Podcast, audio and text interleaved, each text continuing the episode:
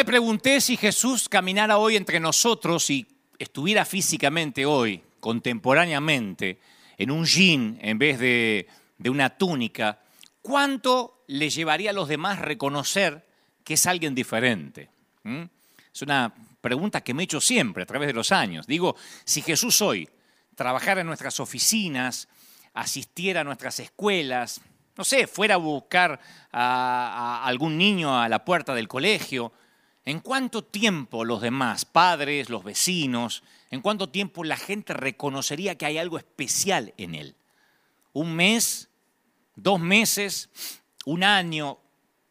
¿Cuánto tiempo le lleva a la gente que te rodea reconocer que caminas con Jesús y que estás identificado con la eternidad? ¿Un mes? ¿Dos meses? un año, nunca. La gente se da cuenta que tenemos algo diferente. Esa es una pregunta que yo me he hecho recurrentemente a través de los años, porque volver a Jesús significa reflejarlo a Él, en lugar de lo que hacemos nosotros por Él.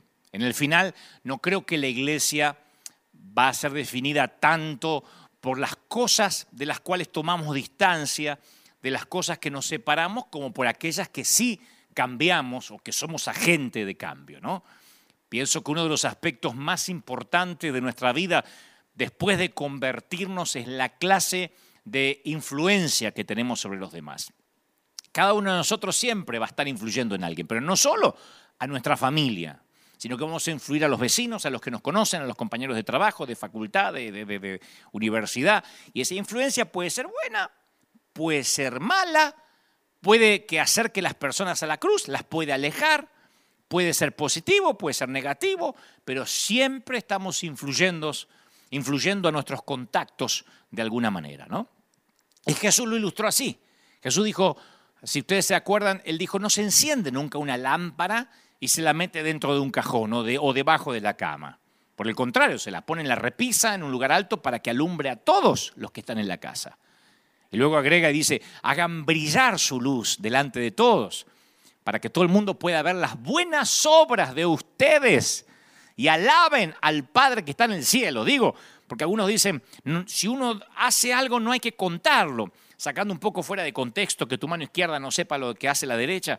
Pero el Señor dice, no, que todo el mundo vea las buenas obras, no solo el fruto del Espíritu, las buenas obras que la iglesia hace.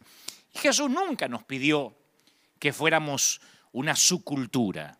Nos pidió que fuéramos una contracultura, no un gueto, no una secta, sino alguien que va en contra de la cultura. No podemos olvidar nuestra misión. Jesús nos recuerda que tal como Él lo hizo, nosotros de alguna manera no debemos olvidar que somos una contracultura diseñada para qué? Para buscar y salvar a los que están perdidos. Somos el escuadrón de búsqueda. Somos los que salimos a buscar de manera ofensiva. El escuadrón de búsqueda no es la resistencia que mantiene el fuerte, sino los que salen. Y Jesús lo dijo en Mateo 5:13 de una manera sencilla. Ustedes son la sal de la tierra. Pero si la sal se vuelve insípida, ¿cómo recobra el sabor? No sirve para nada, sino que la gente la va a desechar, la va a pisotear. Y se dice que según las estadísticas, después de unos cinco años más o menos de, de ser cristianos, la mayoría de nosotros ya no tiene amigos no cristianos. Porque nos enseñan no te juntes con los mundanos, qué comunión tiene la luz con las tinieblas. Y por un lado podría ser sano cuando uno está creciendo en, en los pasos del peregrinar espiritual, pero por otro lado, si nos alejamos de aquellos que más necesitan a Jesús, terminamos perdiendo la misión. Puede ser difícil estar afuera, pero si los granos de sal vuelven a juntarse en el salero, en los templos, toda la comida está en problemas. Jesús nunca dijo que seríamos la mayoría en la tierra, dijo que seríamos la sal de la tierra. Jesús nunca dijo que la guerra la perdería el lado con menos soldados. Dijo que se perdería si los soldados pierden el sentido de su misión. Y el punto es que quizás muchos no conozcan a ese Jesús a la misión de ese Jesús. Cuando digo ese Jesús, algunos pensarán, ¿pero qué? ¿Hay dos Jesús? No, hay uno solo. Hay dos dioses. No, hay uno solo. Y con mayúscula. Pero me temo que sin querer, cuando lo sagrado se nos empieza a volver común, nos vamos olvidando la misión de ese Dios o vamos desconociendo a ese Jesús que yo insisto siempre en volver a leer con ojos nuevos. En cierta ocasión, el apóstol Pablo fue Atenas, en Grecia. Atenas era el centro intelectual del mundo antiguo. Era la ciudad de Aristóteles, de, Platón, de Sócrates. Y el Areópago era un tribunal supremo de la antigua Grecia. Y ahí estaban los magistrados que dependían directamente del rey. Entonces el Areópago estaba lleno de cientos de ídolos. De, literalmente había como imágenes en piedra, en mármol, esculturas que tipificaban los diferentes dioses que los griegos tenían. Los griegos tenían una, gran cantidad de dioses porque ellos creían que había Dios para el mar, un Dios para la lluvia, un Dios para el sol, un Dios para la luna. Los filósofos de aquel tiempo se reunían allí en esa, en esa comunidad politeísta. Y ellos tenían muchos ídolos y muchos dioses pero de alguna manera sospechaban, yo digo sospechaban, hay de los que, teólogos que dicen, no, ellos sabían, yo creo que sospechaban en su corazón que había un Dios que ellos no conocían, que tal vez les quedó un Dios sin honrar y para no ofenderlo hicieron un monumento que no tenía imagen y pusieron al Dios no conocido. En otras palabras, al Dios que todavía no nos presentaron, que, no, que nos falta por conocer. Y Hechos 17, 22 dice que entonces Pablo se pone en pie en el medio del Areópago y dice, muchachos, fíjense, fíjense que es sutil, por eso Pablo era Pablo, ¿no? Fíjense que, que cuánime, qué dialéctica tenía, porque no los atacó, no les dijo esto es, esto es la gran ramera lleno de, de ídolos, le dijo, muchachos, yo observo que ustedes son muy religiosos. Y hasta ahí todo iba bien. Dice, así que estuve mirando un poco, dando unas vueltas, y vi vuestros santuarios, y vi que había un altar que dice una inscripción al Dios no conocido. Y todos lo escuchan atentamente porque sí, ellos mismos, los griegos, habían levantado un altar que decía al Dios que nos falta conocer, al Dios que no sabemos cómo es, pero ahí está. Bueno, ese que ustedes adoran sin conocerle, es a quien yo les anuncio. A mí me sorprende mucho que digan al Dios que ustedes adoran, porque si estaba ahí es porque lo estaban adorando. No era que lo mencionaban como al paso, era parte de la adoración de los griegos. Y yo me temo que hay otro Dios actualmente que muchos no conocen, aunque tengan años de estar en una iglesia. Y lo que es peor, en palabras del apóstol, presumo que hay gente que adora a un Dios que aún no conoce. Porque una cosa es que uno diga, yo no sabía que había Dios. Por eso no lo adoro. Y otra cosa es que adoremos a un Dios del cual no tenemos el honor, el placer o la honra de conocer ese otro Dios. Por eso yo titulé este mensaje El otro Dios. Porque el otro Dios a veces es ese Dios que todavía no se reveló a nosotros, sin embargo lo adoramos, venimos, cantamos, eh, oramos, pero no tenemos una relación directa, estrecha con él. Pablo dice, yo les vengo a hablar de ese Dios que ustedes adoran y no conocen. Yo pensaba esta semana que tristemente el término espiritual suele ser más usado por los cristianos, por nosotros a veces para describir a personas que oran durante todo el día. Yo te digo, ¿qué es, ¿qué es una persona espiritual? Y tú dices, bueno, yo conocí uno que leía la Biblia todo el día, constantemente, que nunca se enoja, que, están empoderados, palabra de moda antes de la pandemia, claro, ahora ya no abundan demasiado, no, veo muchos empoderados, pero me acuerdo que, muchos sí se empoderaban, y, uno dice, bueno, eso es espiritualidad. Para la mayoría, espiritualidad suena como algo de otro mundo, que hace recordar a los que han abandonado el mundo, que han hecho votos de pobreza o que se, se aislaron a sí mismos en claustros yo creo que no hay nada malo, de hecho, con la espiritualidad de los monjes, los que literalmente se aíslan. Cuando estuvimos en Israel, fuimos a conocer en el medio de la montaña eh, unos ciertos monasterios donde allí pasan años, décadas sin internet, sin, sin ah, televisión, sin noticias, sin celular. Están allí porque ellos quieren cultivar una cierta espiritualidad. Los monjes experimentan una clase de espiritualidad que es una manera de, buscar y de conocer a Dios, pero ¿qué pasa con el resto de nosotros? Los que no nos podemos dar el lujo de decir me voy a meter en un monasterio, aunque estemos en cuarentena. Estamos en familia, estamos en casa. ¿Qué ocurre con aquellos que viven en la ciudad, que tienen una esposa, un esposo, tres hijos, un gato, un perro, una suegra? ¿Qué de aquellos que son solteros y trabajan, qué sé yo, 70 horas a la semana y tienes padres que se preguntan cuándo se van a casar? Ya tiene 42 años y todavía está en casa. ¿Qué pasa con aquellos que están divorciados y están tratando de sanar todavía las heridas del rechazo? ¿Eh? Tratando de enfrentar la paternidad unipersonal de sus hijos. ¿Qué pasa con los que no son monjes, no se pueden aislar? No pueden darse el lujo que ni siquiera se pueden dar los menonitas. Cuando yo era jovencito, yo me acuerdo que soñaba que perseguía a Jesús por detrás, tenía esos sueños recurrentes, como que yo estaba detrás de Jesús, anhelando que Él me elija como uno de sus discípulos. No sé si eran sueños o eran visiones mías o ganas de que eso ocurriera, pero siempre yo me ponía ahí en la historia porque había visto las películas de Jesús y yo soñaba en caminar detrás de Jesús y de pronto Él se da vuelta así, me mira a los ojos y me dice, hey, sígueme. Y ahí mi corazón se acelera y yo comienzo a correr hacia Jesús. Y entonces me vuelve a interrumpir y dice, hey, hey, no, vos no, flaco. El tipo que está atrás tuyo, perdóname. Entonces la pregunta es, para aquellos que literalmente se sienten así, como que Jesús en algún momento dice, hey, sígueme. Y vas y te dice, no, no, no, le decía el de atrás que es más espiritual.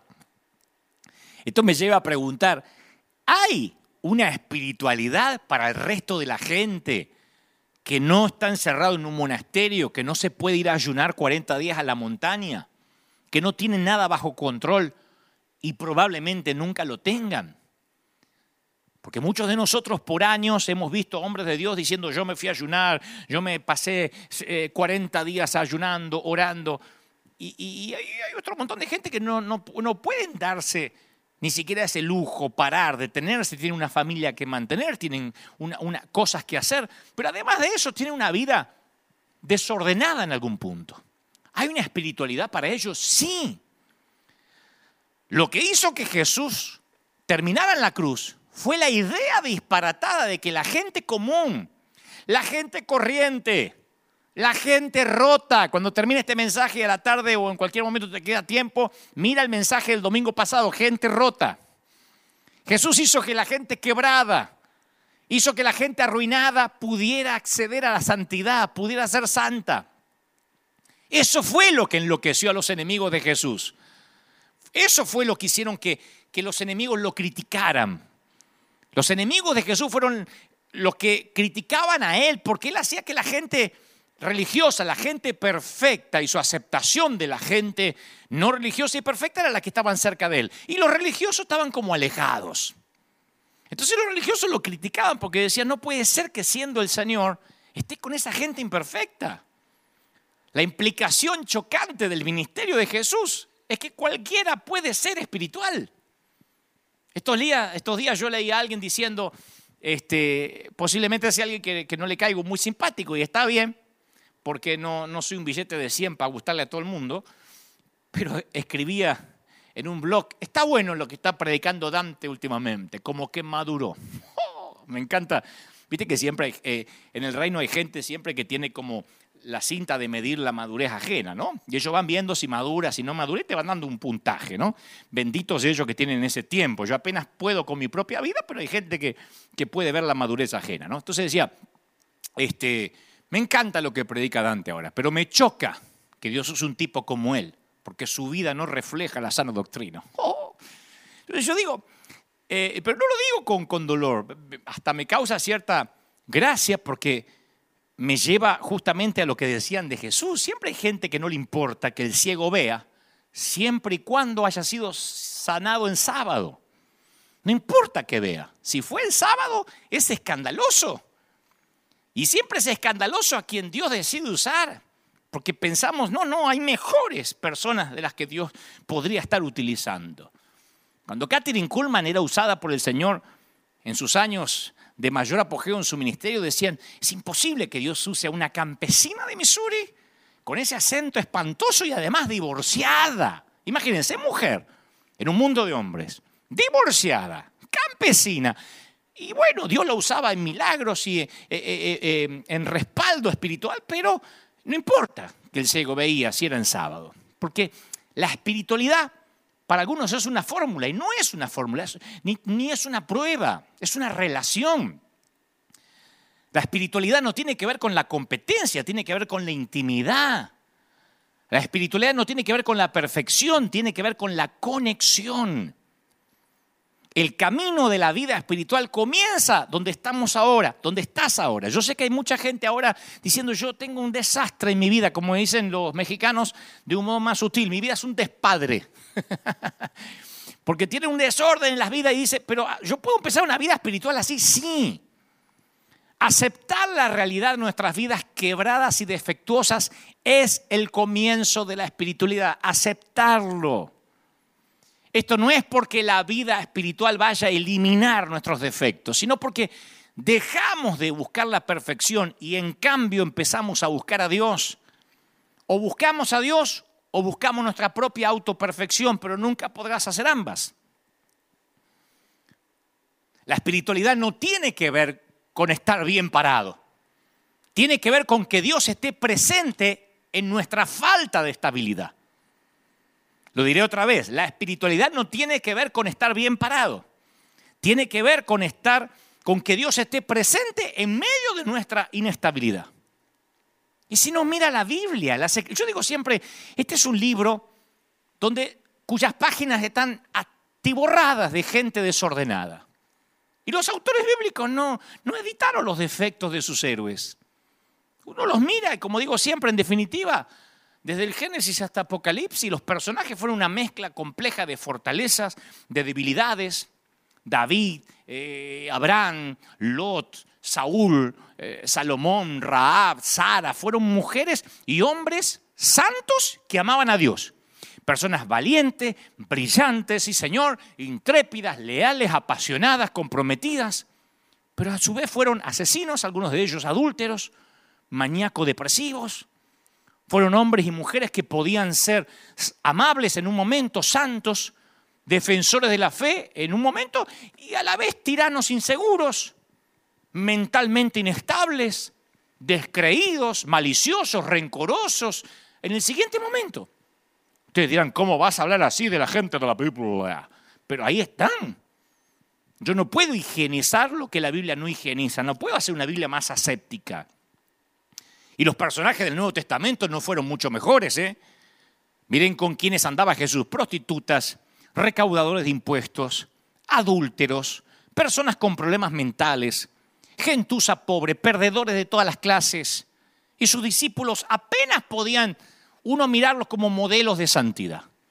Sí, estaban comprometidos con Jesús, estaban dispuestos a seguirlo a cualquier precio, pero tenían problemas de luchas internas, siempre estaban haciendo trampa en busca de una posición, sospechaban unos de otros, eran acusadores, impulsivos, egoístas, algunos haraganes, desleales. Y andaban con Jesús tres años caminando con él. No los eligió el Señor porque eran los doce mm, más perfectos. Porque los doce orinaban agua bendita. No. Durante la mayor parte del tiempo no entendieron lo que hablaba Jesús. Y cuando murió no tenían ni idea qué hacer ahora que había muerto. Tres años diciéndole, tengo que morir, es necesario para que resucite. Murió y no tenían ni idea qué hacer. Asustados todos. Como perritos asustados pensando que el plan había salido mal. Entonces cuando yo voy a las escrituras y digo, Señor, muéstrame ese otro Dios, ese que, que predicaba Pablo, que Pablo le predicó a los griegos. Y dijo, yo vengo a hablarles de ese Dios. Yo hoy adhiriendo a las palabras de Pablo humildemente, quiero hablarte de ese Dios, de ese Cristo, de ese Señor que entró al mundo sin ninguna dignidad. Era un hijo ilegítimo cuando Jesús vino al mundo, porque sus padres no estaban casados. Y todas las todos los idiomas, en todas las culturas hay una expresión para llamar a los hijos ilegítimos y todas son horribles y todas son insultantes. Y a pesar de que nosotros le ponemos musiquita de Navidad y hacemos obras lindas de teatro para fin de año, la cuna fue un comedero de animales, sus compañeros de habitación tenían cuatro patas. Pero si hubo un rey en esa historia, en la historia de Jesús, si hubo un rey que la gente veía como rey, era Herodes. La Biblia dice que Jesús nació en los tiempos del rey Herodes. Herodes sí, a los ojos de la gente era el rey, nació en, una cuna noble, fue líder de ejércitos. A Herodes se le llamó el rey de los judíos. Por eso era una burla cuando le pusieron rey de los judíos a Jesús. Porque es como que crucifiquen un delincuente o lo lleven hoy en día a la, a la silla eléctrica a un delincuente y le pongan un cartelito y pongan señor presidente. No, el rey de los judíos era Herodes. Entonces era, era el rey de los judíos y era el amigo de los romanos. Ese era Herodes. Y a Jesús se lo llamaría amigo de los pecadores. Herodes retuvo su trono por 40 años, 40 años enquistado en el poder. Otra que Fidel Castro. Fue el más grande constructor de todos los tiempos. De hecho, cuando uno va al día de hoy y todavía em, hay, ruinas del mundo antiguo, uno puede ver las piedras gigantescas del templo que se, ven hasta el día de hoy. Ningún rey construyó con tanto esplendor. Ahí están en Jerusalén las piedras de la construcción de, de un rey pomposo que se consideraba a sí mismo un semidios. Y gobernó en un tiempo donde los implacables sobrevivían. Roma consideraba a Herodes el gobernante más eficaz que el imperio haya tenido sobre Israel. Y luego de Herodes, nadie más jamás se atrevería a llevar el título rey de los judíos, excepto una víctima crucificada un viernes por la tarde, pero eso era irrelevante. Eso era un chiste, una broma. Señor presidente, rey de los judíos a un delincuente que fue ahí crucificado entre otros dos. Entonces las vidas de Herodes y Jesús se cruzaron cuando los sabios de Oriente preguntaron, ¿dónde podemos hallar al rey de los judíos que, que nació? ¿Saben el insulto que fue eso para Herodes? ¿A quién? ¿Dónde podemos hallar? Era como decir, ¿dónde podemos hallar al verdadero rey de los judíos? Y ahí comenzó la matanza de los inocentes. La noche en que Jesús nació, no todos dormían derredor. No era una noche de paz, no. Ni todo brillaba. No fue una noche de paz. Los soldados entraban en las casas a la fuerza y si hallaban un infante varón, le hundían la espada al bebé y se iban. Fue una matanza de inocentes, no fue una noche de paz. Bendigo al autor de la bellísima canción que seguiremos cantando, pero por favor que no nos quite el contexto de la historia. En el mundo antiguo los niños estaban en el escalón más bajo de la cadena alimenticia social. En el Imperio Romano muchos niños ni llegaban a crecer. Por lo general se los abandonaba en la basura, en el estercolero. Y a los niños discapacitados se los ahogaba antes de los ocho días. No había niños discapacitados en los tiempos de Herodes. No había niños con, muletas. Eh, no aparecen nunca niños con algún defecto congénito, con labio leporino, con síndrome de Down, porque literalmente antes de los ocho días se los ahogaba ya sea porque nacían con un género equivocado, porque estaban esperando un varón y nació una niña, porque no querían dividir los bienes o porque dudaban acerca de la legitimidad de ese vástago. Si el hombre tenía dudas que ese hijo no era de él, se lo ahogaba por las dudas. Y un día ese otro Dios, entiéndame, ese otro Dios que los judíos y Roma no conocían, llegó y dio vuelta a las reglas de juego. Se para y dice, ¿quién es el más importante en el reino de los cielos? ¿Entiendan con el contexto que te di? ¿Cómo esta declaración ahora cambia? ¿Quién es el más importante en el reino de los cielos? En el subconsciente, ¿quién era el más importante? Herodes. Es como pararse en Cuba y decir, en el tiempo de Fidel Castro, insisto, decir, ¿quién es el más importante aquí en la revolución? Todo el mundo en el subconsciente pensaba que iba a hablar de Herodes. Y él llama a un niño, lo pone en medio de ellos, un niño, que era lo descartable en la sociedad. Y le dice, a menos que ustedes cambien y se vuelvan como niños, no entrarán al reino de los cielos. El que se humilla como este niño, ahí es cuando uno entiende por qué dice se humilla, por qué relaciona al niño con humildad, porque el niño era lo más bajo de la sociedad. El que se humilla como este niño será el más grande en el reino de los cielos. Entonces Jesús no dijo que la tarea del niño era llegar a ser como Herodes, que era lo que le enseñaban a los niños. Lo máximo que puede llegar a ser es alguien como Herodes, el rey de los judíos. No, él dice la tarea de Herodes es que sea como el niño. y ahí estalla la bomba y comienza una revolución silenciosa. Un movimiento subterráneo, señores, como aquella cueva que un peligroso bebé logró esconderse de un rey. Se comienza a gestar una revolución de castas que socavaría las pretensiones de Herodes. Y el Señor empezó a pasar tiempo con los enfermos mentales, con los retardados, con los refugiados, con los indigentes. Ustedes dicen, entonces, ¿cómo había eh, retardados y gente así si los solían ahogar de chicos? Porque algunos padres con criterio, con corazón, lograban que sobrevivieran. Otros no, la mayoría no. Ese era eh, como funcionaba el imperio en Roma. Pero Jesús empieza a pasar tiempo con esa gente. Todos aquellos que los romanos consideraban una carga que desechar, el Señor empieza a estar con ellos. Él no era, Jesús no era amigo de Roma, era amigo de los pecadores. Era un extraño giro en la religión y la historia, no era amigo del gobierno, no era amigo del, del Estado. Los hombres que llevan mantos púrpuras y coronas, ahora que llega Jesús empiezan a verse ridículos. ¿Cuándo fue la última vez que viste algún político que se hizo llamar el grande?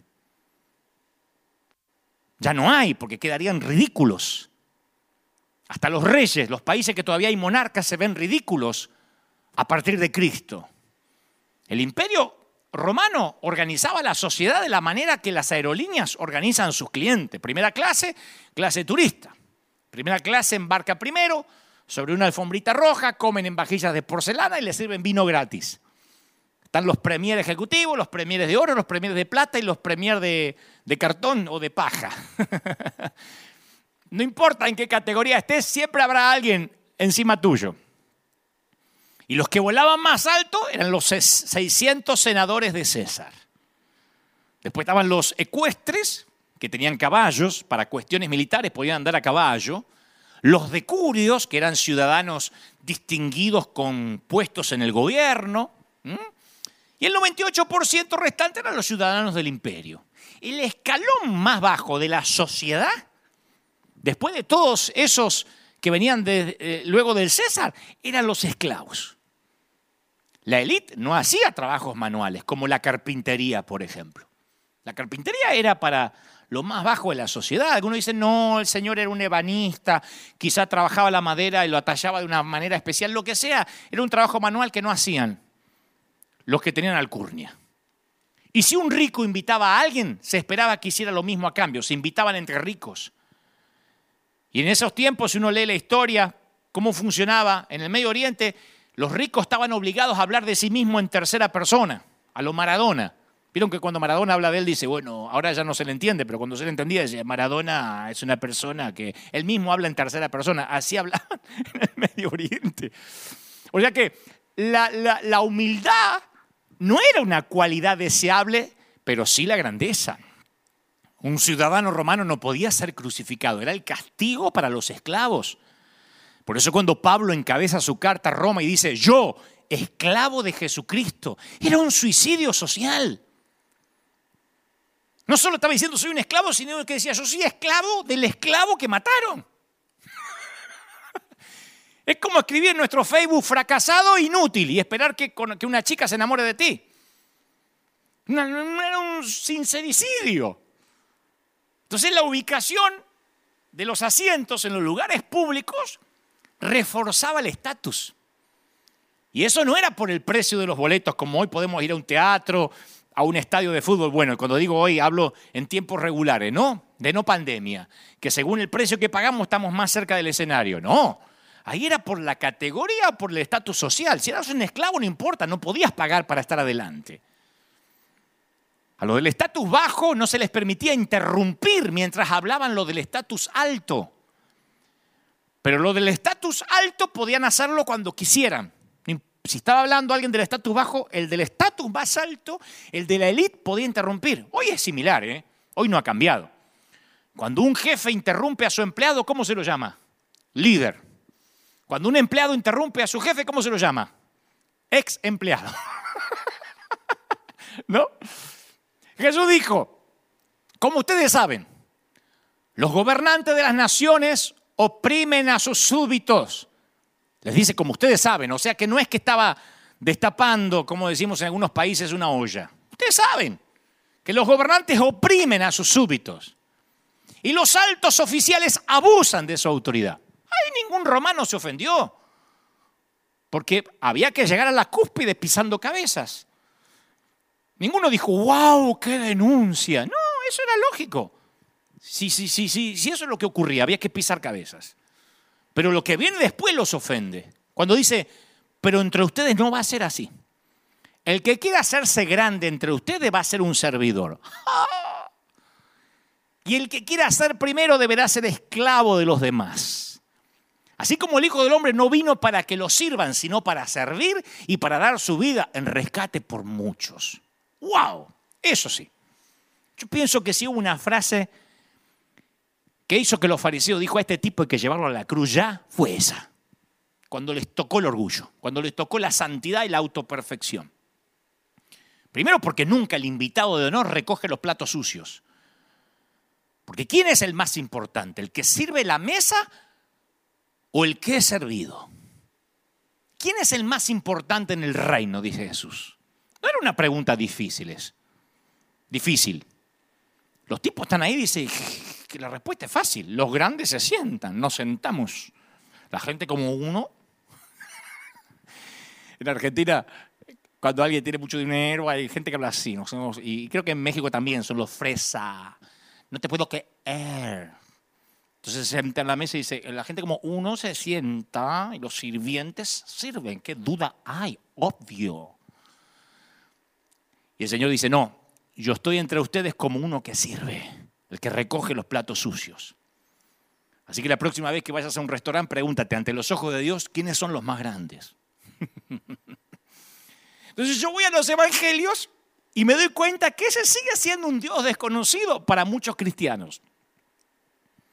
Al leer los evangelios de Jesús con ojos nuevos, cuando digo ojos nuevos porque a veces leemos lo mismo, ah, esto ya me lo sé de la escuela dominical. Pero cuando vemos el contexto, nos damos cuenta por qué lo detestaban, lo odiaban, conspiraban contra él. Al leer los evangelios de Jesús, yo fui advirtiendo un patrón sorprendente. Cuanto más ofensivos eran los personajes, más cómodos se sentían junto a Jesús. Personas así encontraban atractivo a Jesús, un paria social samaritano un oficial del ejército del tirano Herodes, un colaboracionista recaudador de impuestos, una mujer que había sido poseída de siete demonios. En cambio, por el contrario, otros personajes más respetables lo miraban a Jesús con frialdad, no se acercaban. Los piadosos fariseos lo consideraban a Jesús torpe, mundano, payaso, un joven rico se alejó de él meneando la cabeza diciendo, ah, yo no pierdo nada, mira si voy a vender lo que tengo para seguirlo a este loco. Incluso el liberal Nicodemo buscó reunirse con él bajo el manto de la noche porque si te sacaban una foto en Instagram y te colocaban en las redes al lado de Jesús, estaba frito. Y la iglesia cristiana, ahora, hoy, atrae a personas respetables que se parecen mucho a quienes más sospecharon de Jesús en la tierra. Entonces yo me pregunto, ¿qué sucedió para que se haya cambiado el patrón de la época de Jesús? ¿Por qué no les gusta a los pecadores estar con nosotros? Ya no hablemos de Jesús, hablemos de nosotros. ¿Por qué a los pecadores, la mayoría nos tienen como una cosa espantosa? Uh, los evangelistas, uh, los aleluya, uh, cuídate. ¿Por qué? Una vez me dijo alguien, ir a la iglesia, nah, ¿para qué? Para que me hagan sentir peor de lo que ya me siento. Estoy luchando con mi orientación sexual, estoy luchando con que mis padres me detestan, me voy a la iglesia para que me terminen de condenar.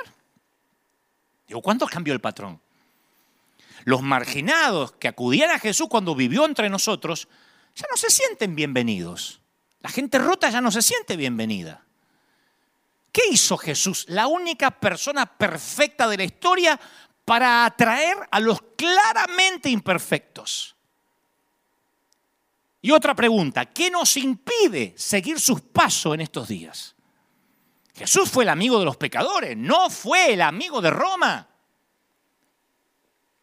Porque siempre sacamos ese versículo, no, hay que respetar las autoridades, fueron puestas por Dios. Pero insisto, cuando, cuando ordenan algo que Dios prohíbe o prohíben algo que Dios ordena, se acaba el respeto. No somos los amigos siempre del Estado.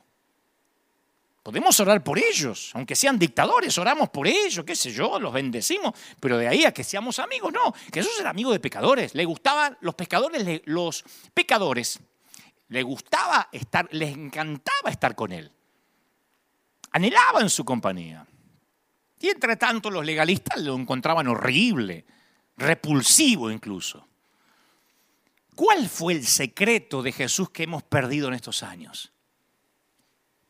Yo creo que mucha gente conoce otro Dios, no me cabe la menor duda.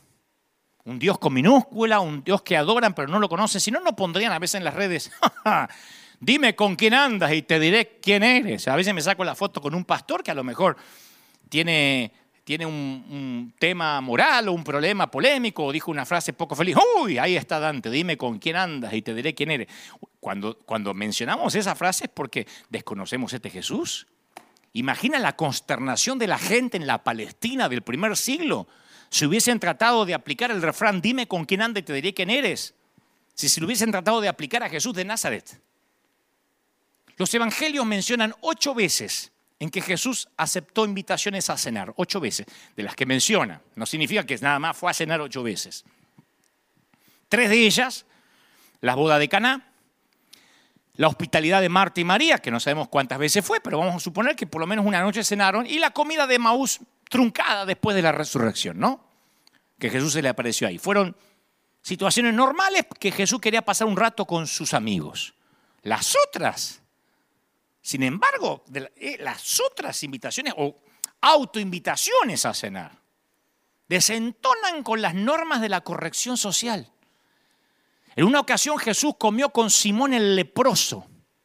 Para que te pongan el leproso como segundo nombre, eh, porque algunos dicen, no, a lo mejor era leproso, eh, y ya no lo era. Simón el leproso. Yo les puedo decir que dos mil y pico de años de avances médicos han hecho muy poco por aminorar el estigma social de la lepra, hasta el día de hoy.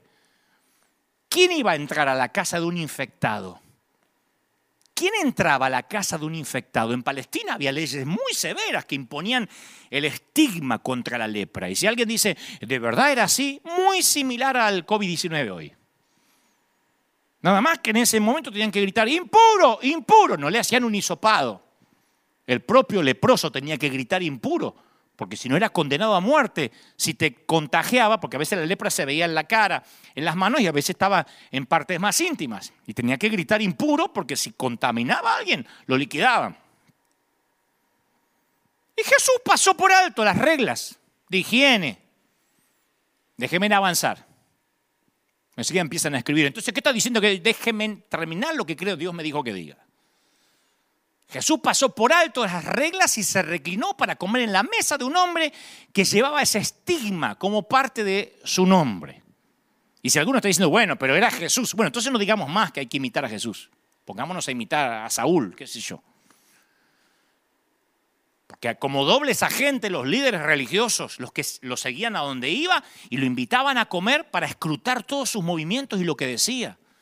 Y en forma provocativa, a pesar de ser sábado, Jesús sana a un hombre que tenía hidropesía y luego planteó un hiriente contraste entre los banquetes del prestigio social de los fariseos y el banquete de Dios preparado para los pobres, los mancos, los cojos y los ciegos.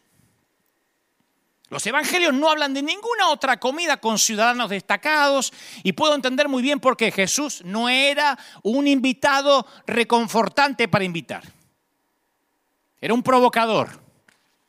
Las últimas dos comidas que conocemos ocurrieron en casa de publicanos y recaudadores de impuestos. Una clase de gente impopular en todas las épocas, pero más en los tiempos de Jesús. Estos tipos recaudaban impuestos en base a una comisión y se embolsaban un dinero eh, eh, de los beneficios de los ciudadanos, a costillas de la gente. Eran colaboracionistas del gobierno de facto, de los invasores. Y la mayor parte de los judíos los veían como traidores al servicio del imperio romano, porque servían a, los romanos. Entonces, inclusive no se podía aceptar dinero de los recaudadores de impuestos como limosna, ni ofrenda, ni se podían utilizar su dinero como intercambio, ya que era dinero sucio, adquirido por medios despreciables, igual de lo que sucedería hoy con el dinero del narcotráfico. ¿Y qué hace Jesús? En forma intencional se invita a las casas de ambos recaudadores de impuestos. Cuando ve al petizo saqueo condenado al ostracismo, que tuvo que subirse pobrecito a un árbol para poder ver, lo hizo bajar y dijo, me quiero ir a tu casa. Y la muchedumbre mostró enseguida su desaprobación. Y Jesús descartó las quejas, le dijo, el Hijo del Hombre vino a buscar y a salvar a quienes? A los autojustificados, a los que dicen, nosotros guardamos las 600 leyes de la sana doctrina, aleluya. No, vine a salvar lo que se había perdido. A otro reprobo, Leví, Jesús se lo encontró en la misma mesa donde estaba cobrando los impuestos, los odiados impuestos. Y dijo, los sanos no tienen necesidad de médicos, sino los enfermos.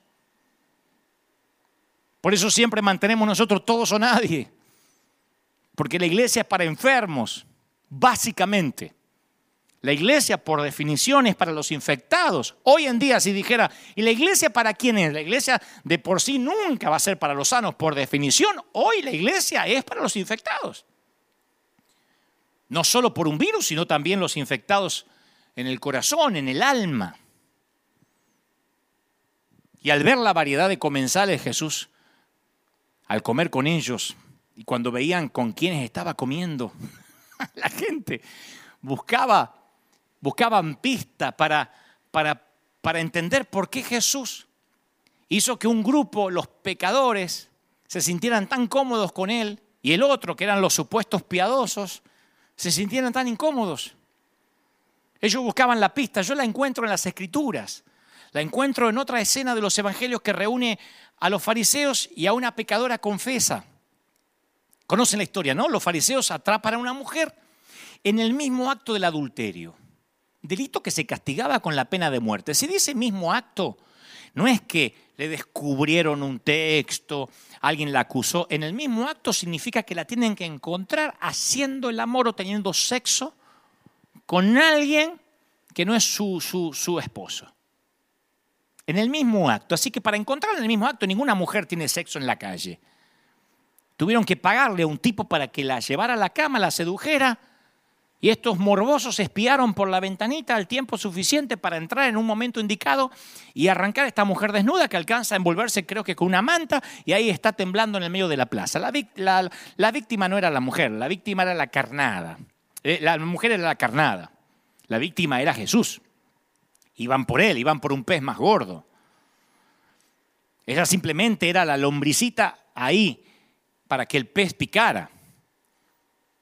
Era simplemente el experimento para ver qué dirá Jesús que hagamos. ¿Qué tenemos que hacer con una mujer sorprendida en adulterio? Preguntan con la esperanza de hacerlo caer en un conflicto entre moralidad y misericordia.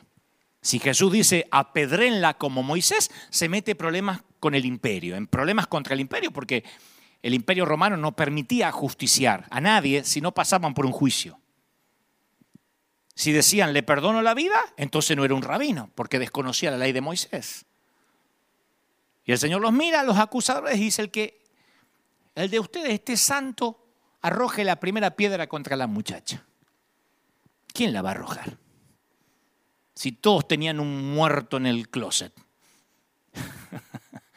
Si todos tenían un par de esqueletos en el ropero. Es como si hoy le dijéramos a alguien, a ver, el que es santo, liquiden a este otro. ¿Quién?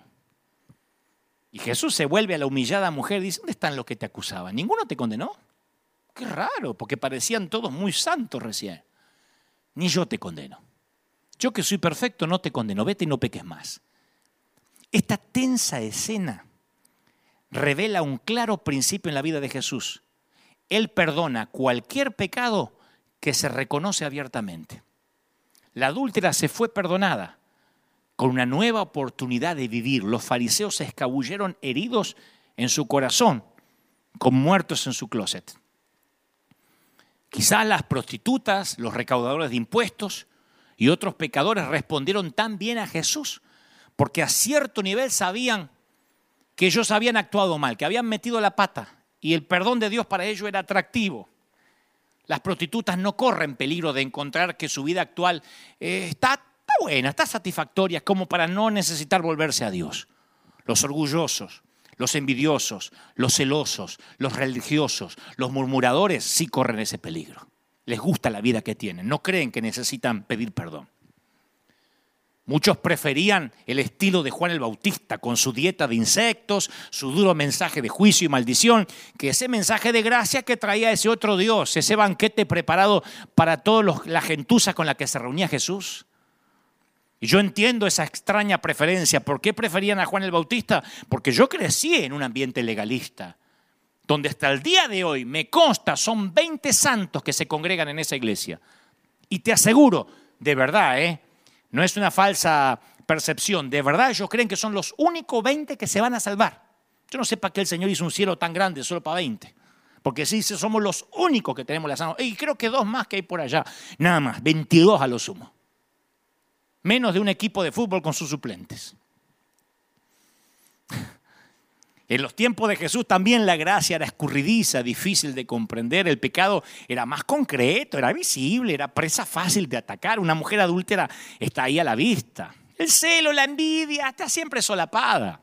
Es menos atractiva, pero ahí está. Ese pecado es menos atractivo, pero ahí está. Bajo la ley siempre podías saber qué rango ocupabas, quiénes eras. Los judíos del tiempo de Jesús hablaban de una escalera que llegaba cada vez más alto, más era una jerarquía que te acercaba, era como estaba diseñada la misma arquitectura del templo. A los gentiles y a los mestizos, como los samaritanos, se les permitía estar en el patio, como que acá en el templo dijera, bueno, a ver quién, a ver los, argentinos en el patio, eh, qué sé yo, los mexicanos un poquito más adentro, una cosa muy discriminativa, espantosa. Un muro los separaba de la sección siguiente que admitía ese otro muro a mujeres judías. Los hombres judíos podían entrar a un ámbito más, pero solo los sacerdotes podían entrar a las zonas sagradas. Solo un sacerdote, el sumo sacerdote, podía entrar en el lugar santísimo y solo una vez al año, el día de Yom Kippur. Entonces la sociedad toda en realidad estaba constituida por un sistema religioso de castas que avanzaban hacia la santidad. Y los escrúpulos de los fariseos reforzaba todos los días este sistema. Todas sus reglas sobre lavarse las manos, evitar la contaminación, eran un intento de acercarse a Dios y que Dios los amara más. Ahora tú les preguntabas a ellos, ¿y por qué no hacen eso? Y te dicen, bueno, porque nuestro Dios nos estableció hasta lista de animales deseables sin mancha y lista de animales indeseables, defectuosos, para, que no pueden ser usados para el sacrificio. Ellos te leían la ley de Moisés. ¿Acaso su Dios no había excluido del templo a los pecadores? Mujeres con menstruación, los físicamente deformes y otros indeseables. De hecho, la comunidad de los esenios estableció una regla sólida. Ningún loco, lunático, tonto, necio, ciego, tullido, cojo, sordo, menor de edad entrará en la comunidad. Y en medio de ese sistema de castas aparece Jesús. Ese era el otro Dios que no querían, no podían y no iban a aceptar nunca. Cualquier parecido con la realidad actual es mera coincidencia. Para consternación de los fariseos no tenía reparo Jesús en asociarse con niños, con pecadores, incluso con samaritanos. Tocaba y dejaba que los tocaran los impuros, los leprosos, los deformes, una mujer con flujo los lunáticos, los poseídos. Aunque las leyes levíticas prescribían un día de purificación, después de haber tocado a un enfermo, Jesús sanaba a las multitudes tocando a los enfermos y no tomaba su día de purificación. Nunca se preocupó en las reglas de contaminación, de prudencia, en el contacto con los enfermos o incluso con los difuntos, que era una inmundicia tocar un, un difunto. Piensa en Jesús en la actitud nada más que tenía con las mujeres. En ese tiempo, en todos los cultos que se hacían en las sinagogas, los hombres judíos oraban, bendito sea Señor que no me hiciste mujer. de verdad. Para los que creen que el machismo nació unos años más acá, oraban así, bendito Señor, gracias que no me hiciste mujer. Porque las mujeres se sentaban en una zona aparte, no se las tomaba en cuenta, rara vez se les enseñaba la Torá. En la vida social las mujeres no hablaban con hombres que no sean de la familia. Y Jesús se relacionó libremente con mujeres, algunas las tuvo como discípulas, las enseñó como discípulas. A una mujer samaritana que había tenido cinco maridos y que ahora estaba teniendo una aventura, la buscó para que dirigiera un avivamiento espiritual. Él fue el que inició la conversación pidiéndole ayuda. Aceptó con gratitud la unción en manos de una prostituta. Por eso creo que el Señor no permitió que hubiese Instagram en ese entonces porque no llegaba a tres años de ministerio. Imagínense una ramera vestida como prostituta tocando los pies al pastor, al rabino. Entre el grupo de seguidores había mujeres de lo que sin duda se suscitaron muchas murmuraciones. En las parábolas de Jesús aparecen innumerables mujeres. La mujer que perdió una moneda, no se las mencionaba las mujeres.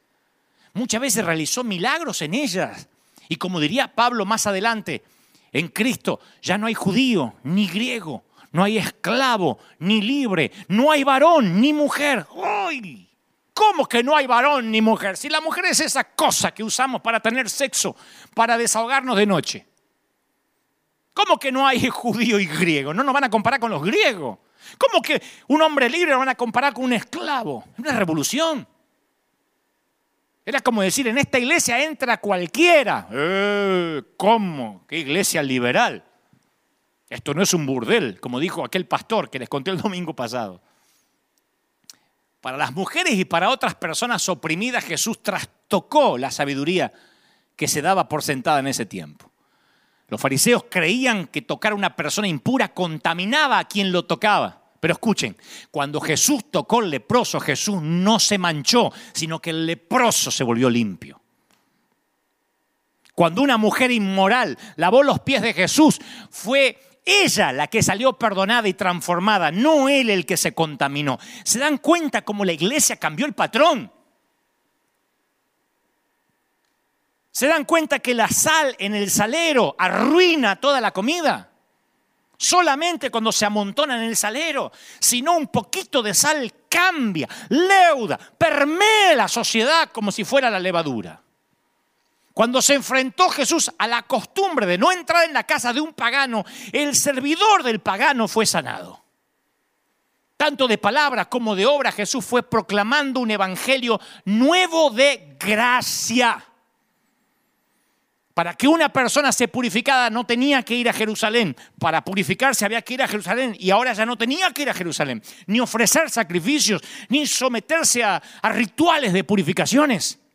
Todo lo que tenía que hacer es seguir una orden. Sígueme. ¿Qué tengo que hacer? Dijo el joven rico. Sígueme. Vende todo y sígueme. Viaja liviano y sígueme. Le hubiese dicho que tenía que ir a purificarse al templo siete días y el tipo iba. El contagio de la santidad siempre derrota el contagio de la impureza. Y en pocas palabras Jesús trasladó el énfasis de la santidad de Dios, que era exclusiva, a la misericordia de Dios, que era inclusiva. Estoy siendo claro. En vez del mensaje, Dios no acepta los indeseables, proclamó, en el reino de Dios no hay indeseables, pero no porque los dejamos afuera, porque los hacemos entrar y dejan de ser de indeseables. Dejando afuera a los indeseables, cualquiera tiene una iglesia pura. Bueno, hipócritamente pura. Al hacer todo lo posible Jesús por reunirse con gentiles, comer con pecadores, tocar a los enfermos, Él amplió el ámbito de la misericordia de Dios. Y para los líderes judíos, las acciones de Jesús ponían en peligro la existencia de, todo el sistema religioso que habían armado. Por eso no nos sorprende que los evangelios mencionen más de 20 veces que conspiraban contra Jesús. ¿Saben lo que es conspirar? Che, ¿cómo lo podemos liquidar a este? Hay que matarlo. Y si, si lo empujamos y que parezca un accidente y vamos a meternos en problema con el imperio romano, no, no, no, no. Y si le damos algo envenenado, no, si este dice que tomarán en las manos serpientes, comerán cosas mortíferas, este es inmune a todo, está vacunado, no sé con qué. Conspiraban. Uno de los relatos de Jesús que contrasta a un piadoso fariseo con un arrepentido recaudador de impuestos capta lo que es el Evangelio de la Gracia, lo que perdimos, ese otro Dios. Por eso yo llamo otro Dios, porque es un Dios que muchos no conocen aunque lo adoran hace 30 años. Es una historia súper conocida. El fariseo ayunaba dos veces por semana, diezmaba, daba piadosamente eh, eh, todo lo que Dios este, le daba, él daba piadosamente, un sembrador. Y él oraba, Señor, gracias que no soy como, como estos injustos, como estos adúlteros. Y gracias que soy mejor que este recaudador de impuestos, uno que estaba al lado de él. O sea que este era el cristiano modelo. Este era Flanders de los Simpsons. y al lado estaba el pobrecito recaudador de impuestos, demasiado humillado para elevar los ojos al cielo. Y oraba de la forma más sencilla, ni sabía cómo orar. ¿Sabe lo que decía? Sé propicio de mi pecador. Y Jesús saca esta conclusión. Yo digo que este, este que no sabe ni orar, descendió a su casa perdonado y justificado antes que el otro.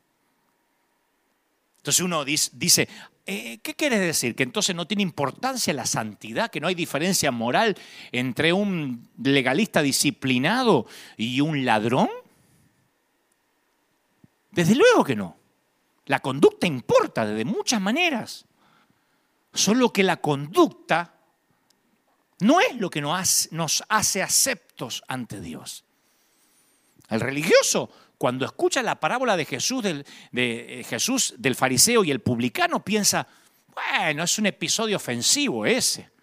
Porque si Jesús dice que se fue justificado el recaudador de impuestos, es ofensivo a la sana doctrina, porque en ese relato parece que lo único que importa es la capacidad de Dios para perdonar, no importa la vida del tipo. Exactamente. No nos podemos llevar la gloria de la gracia, no nos podemos llevar ni compartir la gloria de la gracia. En este mundo normalmente se mira a los ricos, a los hermosos, los piadosos, los que tienen éxito. Y la gracia introduce un mundo con una lógica nueva. Dios ama al pobre, al que sufre, al perseguido. Y nosotros también tenemos que amar a esa gente. Como para Dios no hay nadie indeseable, tampoco puede haber nadie indeseable para nosotros. Los cristianos del primer siglo rescataban a sus amigos de los captores bárbaros, de, los militares y los que estaban asolando a veces a la población y los cuidaban, cuidaban a sus enfermos. Y los paganos los abandonaban apenas descubrían los primeros síntomas de que estaban contagiados.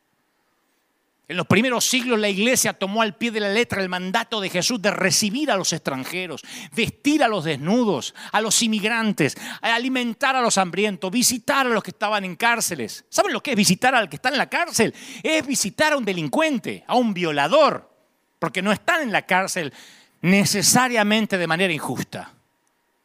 Entonces cuando uno ve a Jesús, a ese Dios hecho hombre, y estudia la iglesia, el comportamiento de la iglesia primitiva, yo me siento inspirado a predicar más de ese Dios.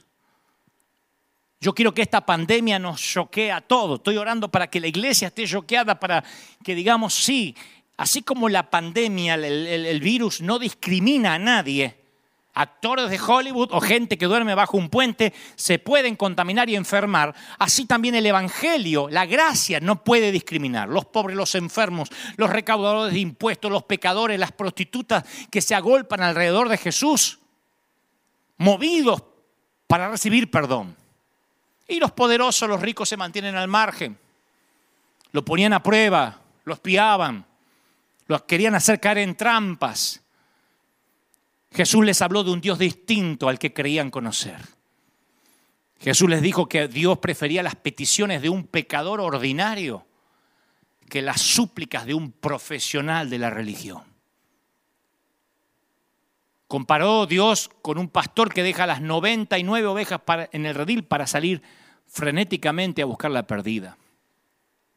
A un padre que no puede dejar de pensar en el ingrato, despadroso, rebelde hijo, no puede dejar de pensar en él, aunque tiene otro que es respetuoso, obediente y no falta nunca el culto.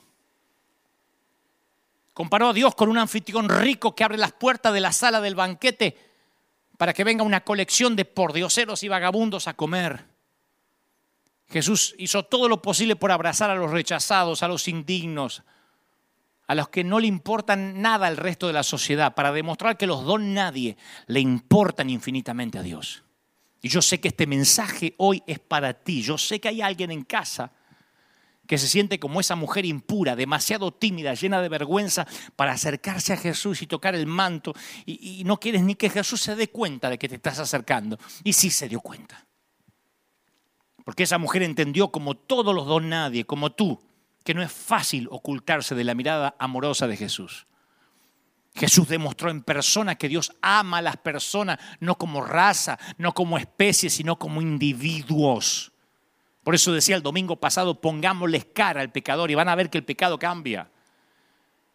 El peor pecado, el que más te repugna, ponle la cara de tu hijo, tu hijo de sangre, y vas a ver cómo un amor te inunda. Por eso creo que no hay lugar para fingir en la vida espiritual. Y desafortunadamente en muchos círculos religiosos existe una regla no escrita. Entran a la iglesia y le decimos, te tienes que bautizar, tienes que congregarte, ah, y no te olvides de fingir. Actúas como si Dios tuviera el control de todo, ¿eh? No vas a decir, siento ansiedad, porque aquí nadie tiene ansiedad. Empodérese, mi hijo. En el nombre de Jesús. Tus palabras tienen poder. Actúa como si Dios tiene el control de todo, aunque no creas que así no sea. Si te enferma un hijo, no vas a decir, está enfermo, oren por mí. No llores, porque eso es falta de fe. Tienes que transmitir la impresión de que todo está bien en tu vida cuando no lo esté. Así atraemos a los inconversos. No, no los atrae, los repele. Cuando le decimos a la gente, finge que crees cuando en realidad estás dudando. Entra pero esconde tus imperfecciones. Mantén la imagen de un matrimonio perfecto, con hijos saludables, aunque tu familia sea como cualquier otra, con muchas disfunciones, no lo muestres. Y no importa lo que hagas, no reconozcas jamás que pecas. En la, práctica, en la práctica, fingir es eficiente. No es complicado, es rápido. Responder, ¿cómo estás? Bien, bien. Cuando nos preguntan cómo estás, decir bien, bien, es más fácil que decir, porque es más fácil decir bendecido, bendecido, estoy bendecido, bendecido por Dios, amén, gloria. Es más fácil que decir, no, no estoy bien. Me molesta la espalda, mis hijos adolescentes me están desilusionando, mi esposo nunca me habla, dudo si lo estoy amando o no. Me pregunto a veces si Dios me ama, aunque tengo 30 años de creyente y canto en el coro, me sigo preguntando si Dios me ama. ¿Por qué no decimos eso? Fingir nos conecta sobre la base de lo que no somos. La gente que finge tiene relaciones fingidas. No hay peor cosa que ver una iglesia fingida. Dios le bendiga, repita al que está a su lado, Dios le bendiga. Y, y por dentro se está muriendo.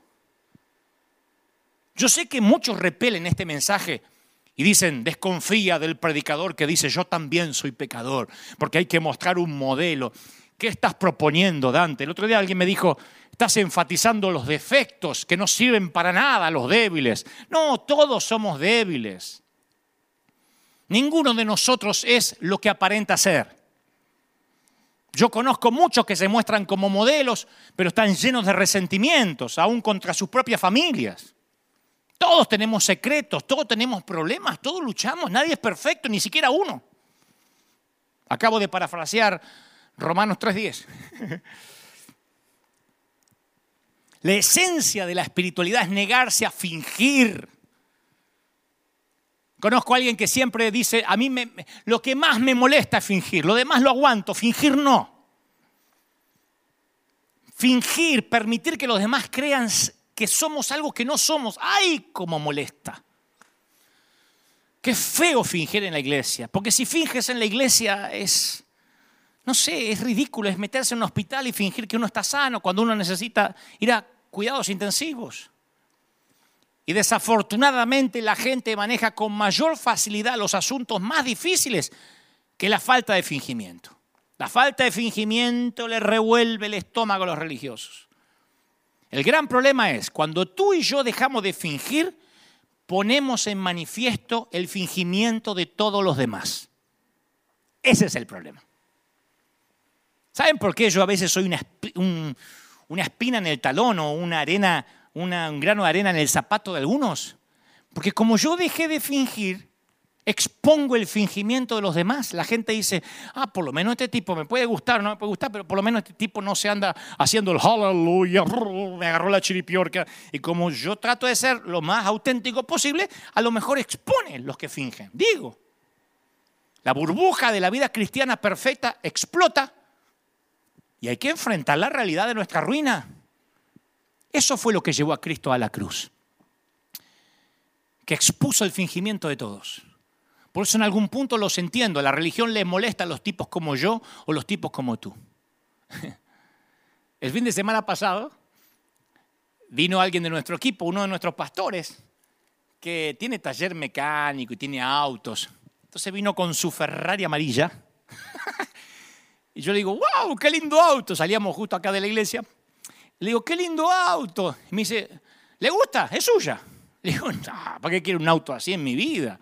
Él tiene muchos autos, porque él los compra, es un hombre que siempre le ha gustado los autos, uno de nuestros pastores. Yo con un solo auto que me lleve y me traiga estoy feliz. No me hago el humilde, pero siempre los que me conocen saben que soy así. Tengo un lindo auto, pero no, qué sé yo, a lo mejor me gusta tener un mejor traje, pero auto, con que me lleve y me traiga yo soy feliz. Así que le dije, no, yo no necesito un auto así pero me voy a sacar un par de fotos porque es lo más cerca en mi vida que voy a estar de una Ferrari. a menos que entre algún dealer, alguna concesionaria alguna vez en Italia, pero eh, voy a ser lo más cerca que pueda estar. Así que fue mía menos de tres minutos, ni la manejé, porque uno me preguntaba, ¿y la manejaste? No, porque es con cambio, yo no, ya me desacostumbré. La noticia dio la vuelta al mundo, la foto, aunque yo aclaré, que, ni, ni, me dijeron, ¿la quiere? No, y se la volví a dar. Entonces los periodistas pensaron, uh, el tipo no aceptó el regalo. Pero bueno, vamos a hacer una nota igual con comillitas sospechosas. Se lo donaron. Mm. Recibe donaciones extravagantes. Lo bendijo Dios. Dice que Dios se lo dio. La volvió a donar, como diciendo, ¿qué la va a volver a donar? Porque eso revela el corazón de, de quienes dicen, si a mí me la dan, es loco, la vuelvo a donar. Entonces la gente dice, ¿qué la va a volver a donar? Ahora, yo no es que se la volví a regalar porque soy demasiado bueno, porque viajo en carro de fuego, porque no me interesa. Por ahí si me regalaba otra cosa que me interesa, me la quedo. Si me es un regalo. Lo bueno es que en tiempos de redes sociales ayudó a que miles vieran este mensaje, vieran el mensaje gente rota, lo que hacemos por los más vulnerables en América, en Europa, en África, pronto la India, les voy a contar Dios mediante el domingo que viene. Sucede que cualquiera se sacaría una foto con un auto que supuestamente le regalan, pero no un cristiano. Los cristianos tienen que fingir. Y mucho menos un pastor, es el que más tiene que fingir. Y si el pastor conduce un auto lujoso, que sea en secreto. Y a eso lo llaman no ser tropiezo a los débiles, cuidar el testimonio.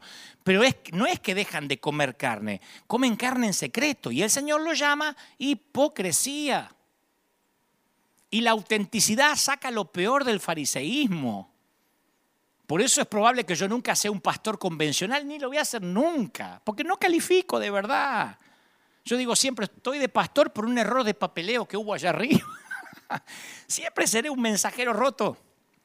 Y si me regalan otro auto y no lo necesito, lo voy a volver a regalar, no sin antes sacarme otra linda foto. No tengo por qué ocultarlo y simular austeridad como un político barato. Nos apartamos de la vida espiritual al negarnos a acudir a Dios tal como somos. Y decidimos esperar a estar listos para acudir a Dios tal como, como somos. Decimos, no, no, no, no, no, no, no, yo cuando mejore voy a acercarme a Dios. Ahora hay que fingir. Decidimos que la manera en que vivimos ayer, la semana pasada o el último año nos hace mercaderías dañadas, que hasta que no comencemos a vivir correctamente no somos material para que Dios nos use. De hecho nos dicen, así Dios no te puede usar, así no puede servir. Algunos de los que me están mirando creen que hasta que no elijan una correcta manera de vivir no pueden ser elegidos por Dios. Hasta que no ordenen su desorden, Jesús no va a tener nada que ver con ustedes. Pero es lo opuesto a eso. Vengo a predicarte del Dios no conocido. El que no conocías, al que adoras y no conocías. Hasta que no reconozcas que eres un desorden, Jesús no va a tener nada que ver contigo. Una vez que reconozcas lo poco digno de ser amado que eres, lo poco atractivo que eres y lo perdido que puedes estar, Jesús aparecerá inesperadamente en tu vida. Porque de acuerdo al Nuevo Testamento, Jesús se siente atraído hacia lo no atractivo. Prefiere a los perdidos antes que los encontrados, a los perdedores antes que los ganadores, a los rotos en lugar de los enteros, a los desordenados en lugar de los ordenados y a los discapacitados en lugar de los que son capaces. Amo ese Dios. No, entre otras cosas, yo no estaría aquí. Yo no podría ni siquiera predicarte. De verdad soy el menos calificado. Antes de que viniera Jesús, todos estábamos fuera del cerco de la gracia de Dios, todos, tratando de ganarnos nuestra aceptación. Durante la Segunda Guerra Mundial, un grupo de soldados estaban peleando en la zona rural de Francia. Y durante una batalla muy intensa, uno de los soldados americanos perdió la vida. Y sus camaradas no querían dejar el cuerpo tirado en el campo de batalla y como sabían que era cristiano, decidieron darle una sepultura cristiana. Entonces se acordaron que había una iglesia a unos pocos kilómetros de la línea de frente, del frente, cuyo predio incluía un pequeño cementerio rodeado por una cerca blanca. Así que pidieron permiso a sus superiores para llevar el cuerpo de su amigo al cementerio de la iglesia, salieron en busca de la iglesia y llegaron antes que se ponga el sol. Salió un viejo sacerdote cuando golpearon las puertas de la iglesia le dijeron, nuestro amigo ha muerto en combate y queríamos enterrarlo en una iglesia. Y el sacerdote dice, lo siento, pero aquí solo podemos enterrar a los que tienen la misma fe. No sé si eran luteranos, episcopales. No podemos enterrarlo aquí. Y después de muchos meses de batalla, de guerra, los soldados simplemente se dieron la vuelta para irse. Pero, pero, dijo el viejo sacerdote, si quieren pueden enterrarlo fuera de la cerca, pegadito a la cerca del lado de afuera. Y los soldados cavaron una tumba y enterraron a su amigo fuera de la cerca, cerquita de la iglesia. Dijo, por lo menos está cerca de, de una catedral, de una iglesia, de una capilla, qué sé yo. Terminaron cuando ya era, había caído la, la medianoche. Y a la mañana siguiente se le ordenó a toda la unidad militar que continuara y el grupo corrió otra vez hacia la iglesia para darle un último adiós a su amigo. Y cuando llegaron no encontraban la tumba.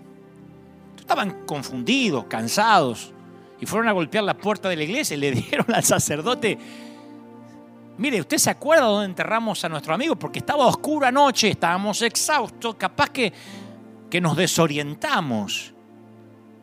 Y el viejo sacerdote sonrió y dijo, Anoche cuando se fueron yo ya no podía dormir. Así que me levanté temprano esta mañana y cambié el lugar de la cerca para que vuestro amigo quedara dentro. Jesús hizo mucho más que cambiar de lugar la cerca, la derrumbó. No es de extrañar que se pusieran nerviosos los escribas y los fariseos por hacer que los indignos quedaran dentro del predio. Te guste o no te guste en este reino, hay gente como yo del lado de adentro. Y a los constructores de cerca no les gustan que la destruyan. Es difícil ser raro en una cultura en la que todo es igual, en la que todos son ovejas clonadas. La sociedad no es amable con lo raro, lo extraño, lo diferente, lo roto, lo marginal. Jesús sí. Jesús se pararía aquí y buscaría a alguien con el pelo diferente, con un aro en la nariz, buscaría a la mujer con minifalda para hablarle. Buscaría a aquel con aliento a alcohol en lugar del que huele a perfume italiano. Estaría buscando al piojoso, al que parece que está infectado.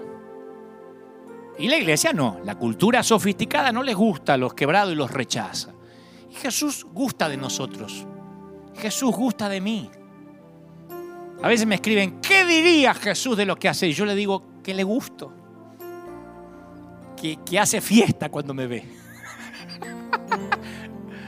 La mayoría de las personas no elegirían a la gente rara, pero Jesús nos elige a nosotros, a ti y a mí. Tan raro que desde que escuchas estos mensajes dices, sí, yo sabía que era así. Hay gente que me ha escrito estos días, me ha dicho, yo me sentía raro, distinto y ahora siento que pertenezco. Me pregunto cuánto de nosotros nos hemos alejado de Jesús. Hemos abandonado toda esperanza de vida espiritual porque no encajábamos, porque no éramos como los demás, porque nuestro cristianismo parece muy distinto y muy raro con respecto al resto de la iglesia. Tranquilo, los demás son como tú, nada más que fingen. Me pregunto si nos damos cuenta de lo ansioso que está Jesús por alcanzarnos y caminar del brazo con nosotros. Voy a terminar con esto. De primero a séptimo grado de la primaria, tuve un compañero que sufría una enfermedad degenerativa. Se apellidaba Valente, pero no me puedo acordar su nombre. Si algún ex compañero mío me está mirando, me ayudaría que me dijeran en las redes cómo se llamaba su nombre. Valente era el apellido. Resulta que su espina dorsal estaba torcida y sus brazos y sus piernas además iban encogiendo y doblando cada vez un poco más cada año. Fue el chico más noble y más puro que jamás conocí. Y obviamente nunca lo elegían para ningún equipo porque no podía ni caminar. Y a mí tampoco. Nada más que yo no tenía ninguna enfermedad degenerativa, sino que era raro. Él tenía doblada la espina dorsal, yo tenía doblegado el espíritu. Y cada vez que se elegían a equipos, gente, muchachos para jugar a algo, Valente y yo quedábamos siempre en el pasto de la exclusión, simulando, fingiendo que no nos importaba, pero los dos, uno porque estaba casi tullido y yo porque tenía el alma también tullida, los dos aguantando lágrimas. Pero un día en cuarto grado, llegó el día de la excursión, íbamos a un lugar llamado el Planetario, y la maestra dijo, elijan equipos de a dos. Van a ir de a dos en dos, siempre van a ir de a dos para que no se pierdan, para ir al baño, para todo.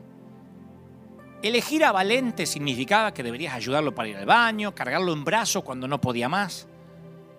Así que nadie lo iba a elegir a él y a mí tampoco. Porque yo era como de alguna forma el apestado, el infectado. No sé por qué, yo sé que era raro. Así que tomé una decisión. No iba a esperar que alguien nos eligiera. O lo que era peor, que el que yo eligiera maldijera por tener que hacer equipo conmigo. Así que cuando llegó mi turno a elegir, dije, elijo a Valente. Todavía veo su rostro de manera nítida en mi memoria. Levantó la cabeza y tenía la mirada, ¿viste esa mirada de orgullo? La mirada más genuina que jamás yo vi. Era tan puro que yo tuve que mirar para otro lado porque sabía que yo no lo merecía como amigo. Y Valente me dijo, conmigo no vas a poder correr ni jugar. Y yo le dije, conmigo tampoco. Valente debería tener mi edad ahora. Yo no lo he vuelto a ver desde ese año. Y yo no sé cómo ha sido su vida ni lo que está haciendo. No sé si su enfermedad degenerativa siguió progresando. Pero a mí me gusta pensar que tiene un recuerdo grato por lo menos de un día de cuarto grado. Yo sé que sí lo tengo. No había nada que Valente pudiera hacer, pero fue elegido como alguien tan roto por alguien tan roto como él. Y como digo, en su caso era la espina dorsal, en el mío era el corazón. Y yo tengo la sensación que el cielo entero se puso de pie y todos aplaudieron aquel día en cuarto grado, no solamente a Valente, sino a todos los quebrados que andan por ahí, que han decidido llamarse cristianos. Y cuando otros te dicen, los cristianos no actúan como tú, tenemos que responder, bueno, ahora sí lo hacen. Me suelen decir, los pastores no son como Dante. Y yo le respondo, bueno, sí, ahora hay uno. Me alegro de servir al Dios no conocido. A ese, dijo Pablo, que vosotros adoráis, sin conocerle. Y ese a quien yo os anuncio semana a semana. Quiero orar por ti. Si es la primera vez que escuchas este mensaje, me gustaría que repitas conmigo, di, Señor Jesús, te recibo como mi suficiente Salvador. Estoy roto, como valente. Estoy tullido del alma y del corazón. pero tú me eliges. Y conmigo, tú me eliges. y gustas de mí.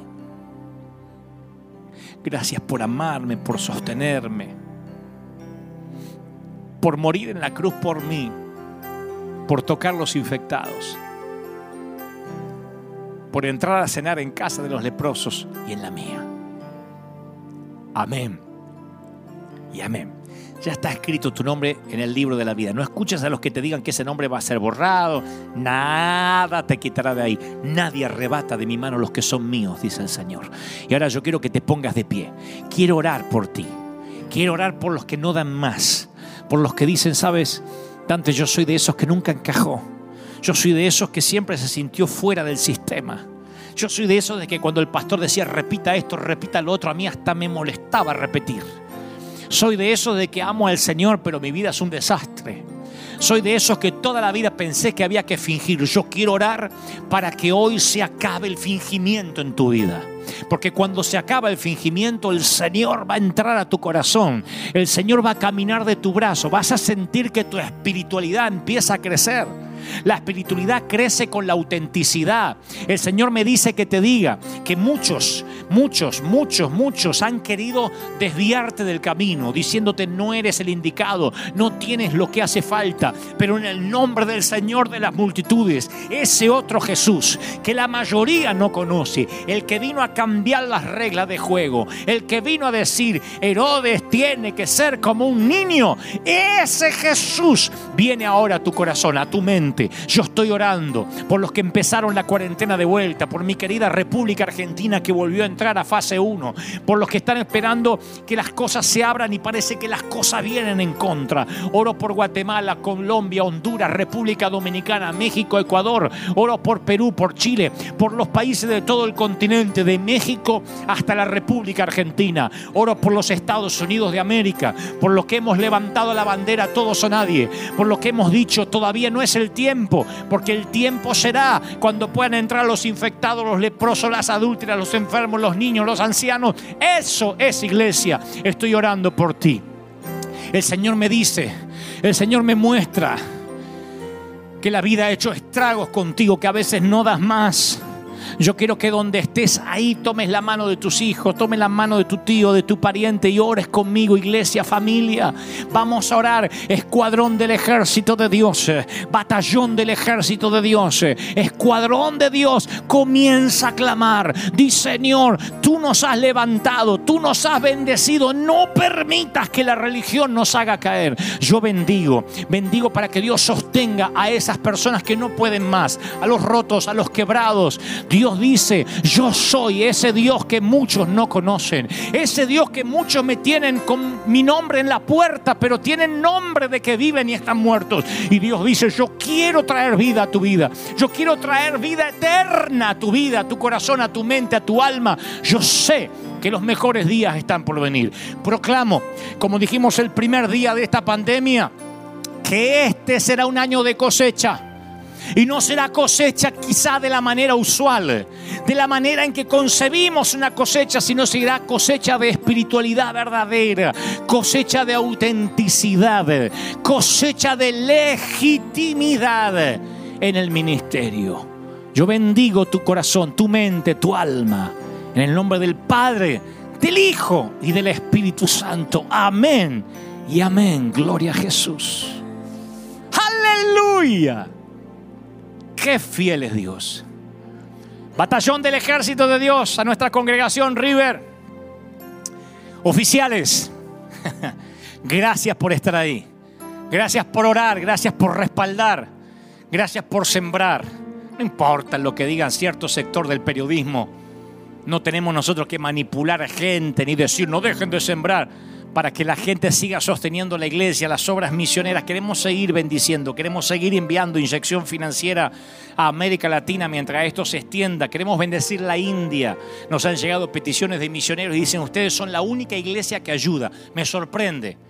Yo pensé que había muchos ministerios anglos que estaban ayudando y dicen, ustedes son una de las pocas. La, frase no fue la única, dijo, son una de las pocas iglesias que ayudan y queremos seguir ayudando, queremos seguir bendiciendo, queremos seguir, vamos a seguir amueblando casas, vamos a seguir eh, dándole esperanza a la gente, haciendo que la vida sea un poquitito más fácil. Eso no tiene que ver con salvación, tiene que ver con un método para predicar también y ayudar y ser algo más que un sustantivo, sino hechos, como realmente la Biblia no lo declara. Bien hecho, siervo fiel. No dice bien pensado, bien intencionado, bien predicado, sino bien hecho.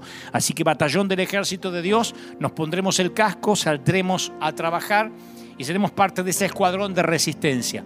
Todos o nadie cuando podamos abrir, que todo el mundo pueda entrar, cuando esto sea una fiesta, cuando no tengamos que tomarle la temperatura a nadie, cuando no tengamos que dejar ningún menor de 12 afuera, ningún mayor de 60 afuera, cuando los infectados incluso de coronavirus puedan entrar aquí, ese día River volverá a ser el hospital del alma que nunca ha dejado de ser, por ahora virtual pero queremos tener la gente aquí cuando todo el mundo, sin discriminación alguna, no importa raza, color, credo, aquí entra cualquiera.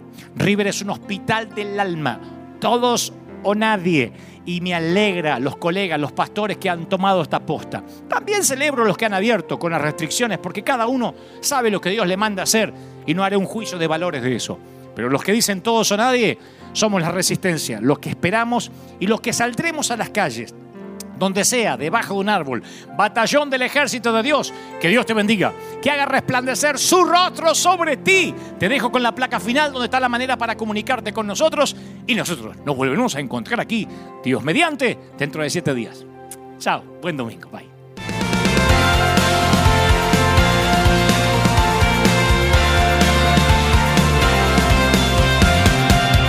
Apareciste una noche de soledad Abandonado y perdido te reconocí. Tu voz diciéndome no temas, yo estoy aquí. El Padre me envió por ti. Y me curaste las heridas, me sanaste mi Jesús. Todas mis cargas las dejaste allí en la cruz. Algo tan grande no lo puedo comprender.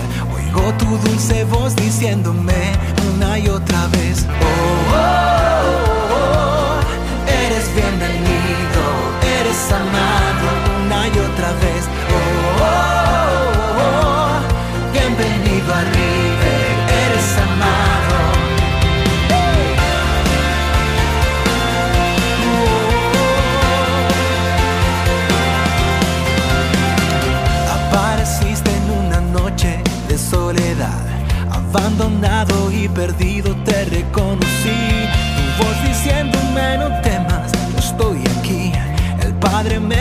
por ti. Y me curaste las heridas, me sanaste mi Jesús.